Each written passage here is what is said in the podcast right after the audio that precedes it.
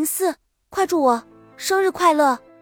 一断念，药物和治疗切断了我的所有情绪，我整天散发着一种也无风雨也无晴的佛性，既感受不到欢愉，也感受不到痛苦，连说话也变得缓慢又温吞，一副超级温柔的样子。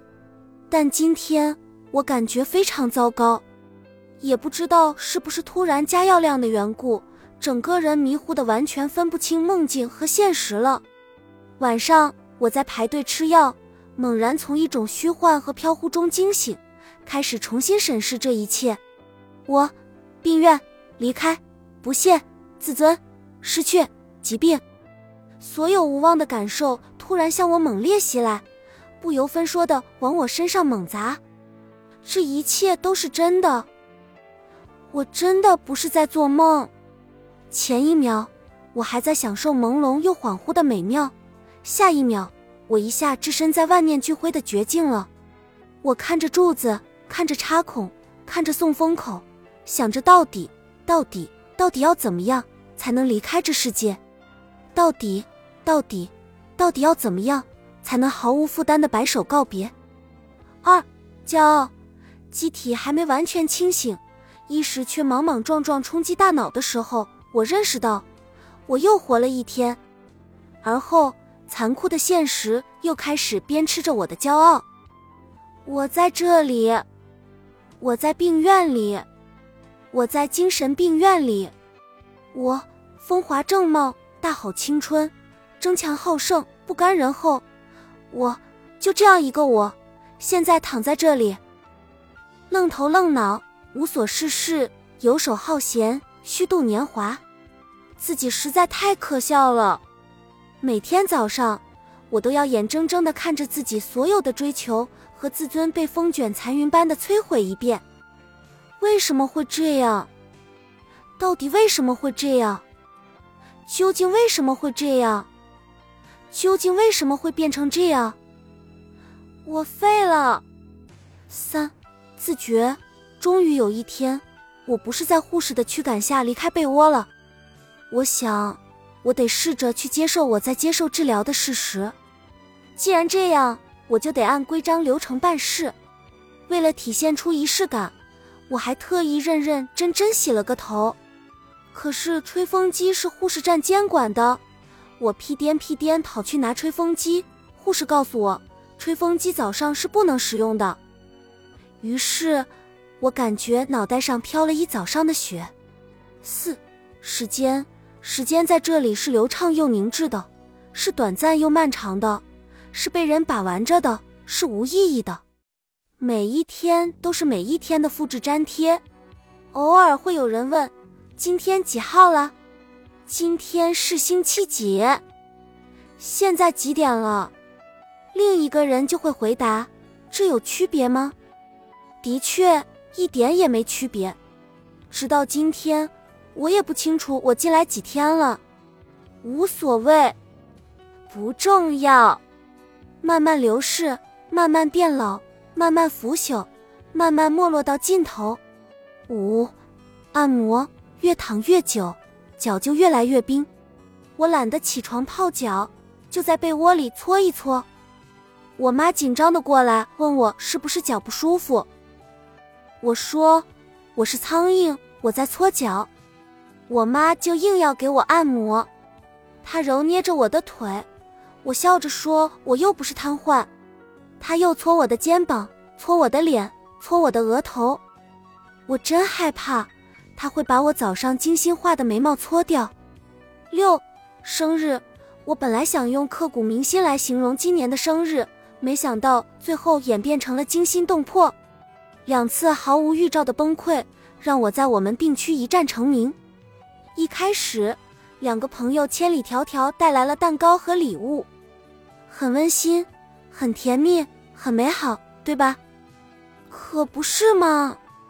我们开开心心的唱歌、切蛋糕、分蛋糕，并有轮番过来祝我生日快乐。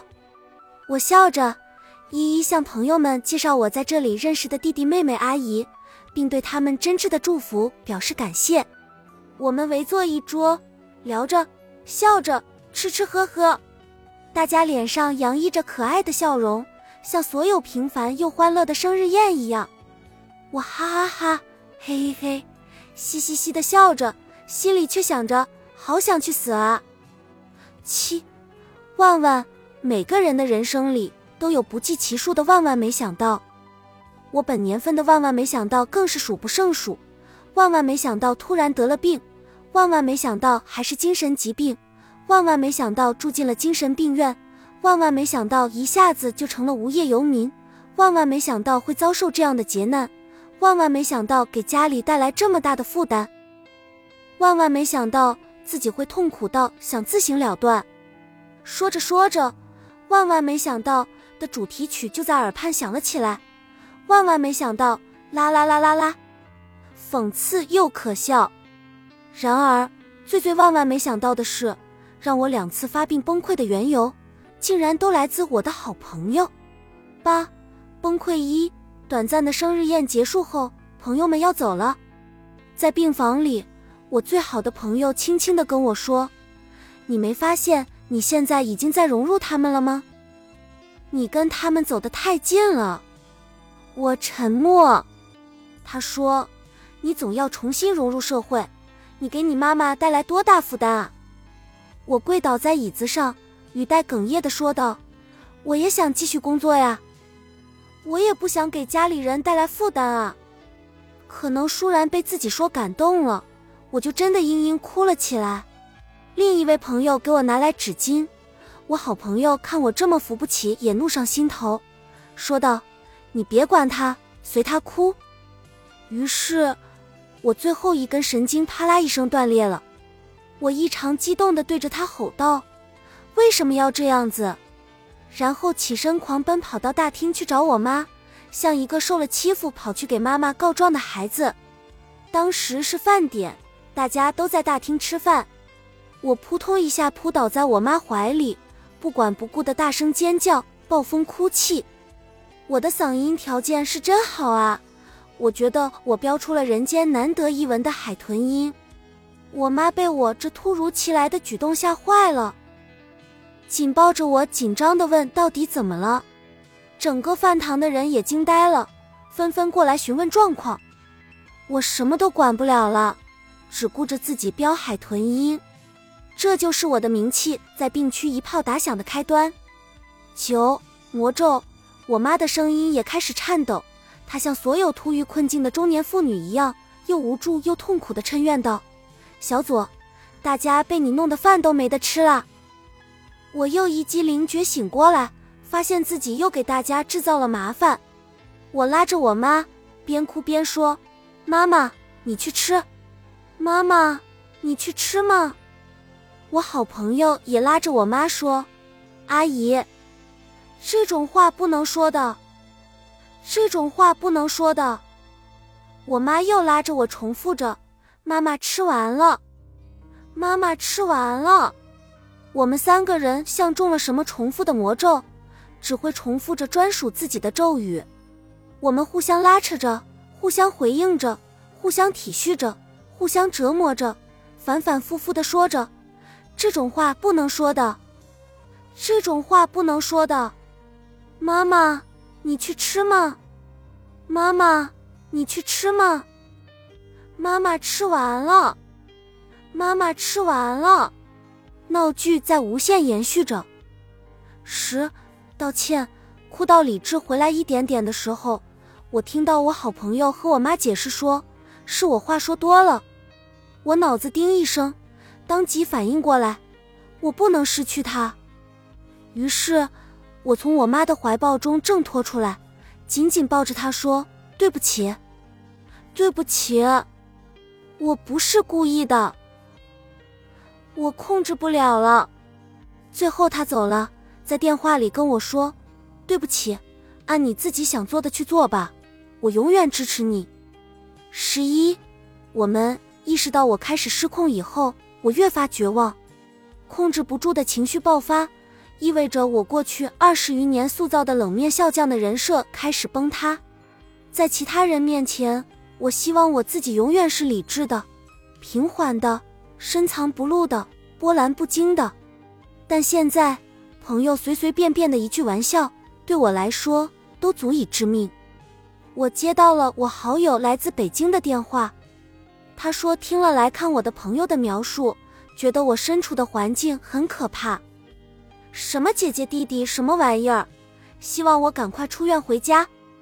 在我眼里，他们是最能理解我的病友，是一起并肩作战的朋友。而在我的朋友们的眼里，除了我，他们都是神经病。但我觉得他们还没明白过来，我也是神经病的事实。北京的好友继续说：“我们正常人不能待在里面。”我回。是你们正常人不能待在里面。好友执拗的纠正：“是我们正常人。”我坚持划清界限：“是你们正常人。”十二放弃。好友对我的自甘堕落非常恼火，语气生硬的在电话里质问道：“我不懂你，你是不是在逃避什么？”我说：“那你觉得是什么？”他说：“是现实，要工作。”要面对，要承担压力，你就想往那儿一躺，来逃避这一切。我，雨，赛，啊！事实上，为了维护工作，为了否认自己的无能，为了和抑郁抗争，为了直面这个世界，我痛不欲生的在工作岗位上坚持了近两个月，直到我自杀，我爸才强制命令我辞职。我的好朋友却和我说。你在逃避，然后他继续说：“你没有斗志了。”我积蓄的情绪又一次被点燃，我强硬的和他对峙。斗志，哼，你让我从哪提起斗志？当你早上一睁眼就开始头痛胸痛，绝望感每天鞭打你的精神，疲惫时刻侵袭着你的肉体，想死的欲望成天冲击你的大脑，你不受控的记忆力退化，思维迟缓，说话变慢。你跟我说斗志，我从哪儿拿斗志？你说啊，你说啊，你说呀。他回：是你在放弃。我冷笑着：是我自己想放弃的吗？他语调上扬着说：是啊，就是啊，是你自己想放弃的，是吗？可能是吧。事实上，不管是主动还是被动。反正我都想放弃了，谁又在乎是谁说放弃的？随便吧。十三崩溃二，我必须浓墨重彩的渲染我的第二次崩溃，以体现它无与伦比的精彩。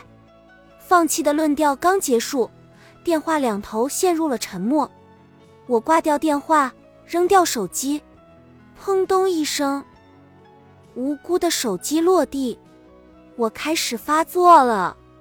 一位老奶奶战战兢兢地和我妈说：“开始了，开始了。”我妈立马过来抱住我，我在我妈的怀抱里控制不住的低吼。认识的阿姨把我团团围住，病房外也围满了看热闹的吃瓜群众。突然，我又开始放声尖叫，但不同于第一次，这次我没哭，而是发了疯似的以头呛地，撞墙捶墙，殴打床铺。反正哪儿硬我就往哪儿撞，旁边的阿姨一个拉我手，一个拉我脚，把我控制住。我狂吼：“放手，放手！”他们在说话，在劝解，在抚慰，但我一个字也听不进去。我也不觉得痛，所有的感知力瞬间降到冰点。怎么形容那一刻的感觉呢？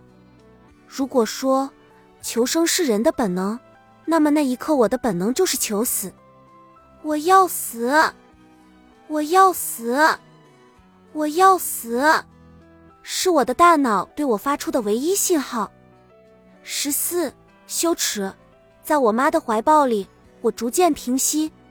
我已经懒得来形容当时的难受了，反正一百万种阐述都是为了表达痛不欲生的痛苦。我的判断力终于一点点被建立起来，随着理智回来的。还有我那颗油然升起的羞耻心，太丢脸了。我想着，觉着刚才说不定还是直接死了比较好。阿姨们闻讯一个接一个的过来抚慰我，他们说着：“宝贝，没事儿的，会好的，别害怕。”姑娘，好点了吗？我非常赧然，一直在被窝里闷闷的说着对不起。恢复精神后，我对我妈说：“哎呀，我都不好意思走出去了。”最后，我低着头走出去吃药，觉得自己欠每一个人一句对不起。拿药的护士跟我说：“哎呀呀，你也太吓人了。”我害羞的低头笑着道歉：“对不起啦，姐姐，麻烦你啦。”他说：“麻烦倒是没有，但你可别再伤害自己了。”我嘿嘿笑着点头。但是说真的，普天下谁会真的想伤害自己呢？或者说，谁真的愿意受到伤害呢？十五，审视意识到朋友对我的杀伤力，我开始重新审视我与朋友们的关系。我清楚的认识到，他们根本无法理解。的确如此，有时候我自己都不理解自己。这种强烈的隔离感很奇妙。比如，你昨天吃了蛋糕，即便你今天吃了鸡腿，你也能记得昨天蛋糕的味道。但你今天状态好些，你就完全无法理解昨天为什么一心求死。所以，每当朋友们真心诚意的说着“坚强些会好的”，想开点，振作起来时，我都在心里确认一点。这场战斗注定要我一个人孤军奋战了，因为世界上没有感同身受这种事。十六，明确，事实上，这场疾病给我带来的伤害，一方面来自它本身，另一方面切切实实的来自我真心诚意的朋友们。每一次他们说的每句话，都让我感到孤独的无以复加。我一个人了，我要一个人了。我永远都是一个人了，可是怎么办呢？我的性格无法要求他们为了我去尽力理解，我没资格理所当然的让别人为了自己去做些什么。但是我明确了一点，我得活着，所以我做了人生最直接、最坦荡、最真诚的一次坦白。十七，坦白，我再一次拨通了北京朋友的电话。他为了我隐忍着口气，佯装欢乐地说：“亲爱的，生日快乐！”我严肃地回：“我想我必须和你坦白。”他也变得淡定，说：“好，我也想知道你究竟怎么想。”我人生第一次直接地、毫不委婉地、不带修饰地、不考虑对方感情的说了这样一段话。我一直不说真实想法。是因为真实想法会伤到你们的心，我知道你们都是关心我，都是为我好，但是你们说的那些话对我非但一点用都没有，反而让我更加感到孤独。在你们评判我之前，可不可以先了解一下这个病？如果把我的感觉复制粘贴一份给你们，我想你们就不会说出这么轻巧的话了。这就是我内心最真实的想法。朋友那里的信号开始嘈杂，他一直努力的说着什么，可能是道歉，可能是安慰，可能是争辩，我不知道。我太累了，我挂断了电话。要不要留下来是他的选择。后来他跟我说，我可以失去所有东西，但我不能想象失去你。你太看清我了，我会永远在你身边。本集已经播放完毕，感谢您的收听，喜欢请点赞关注主播，主页有更多精彩内容。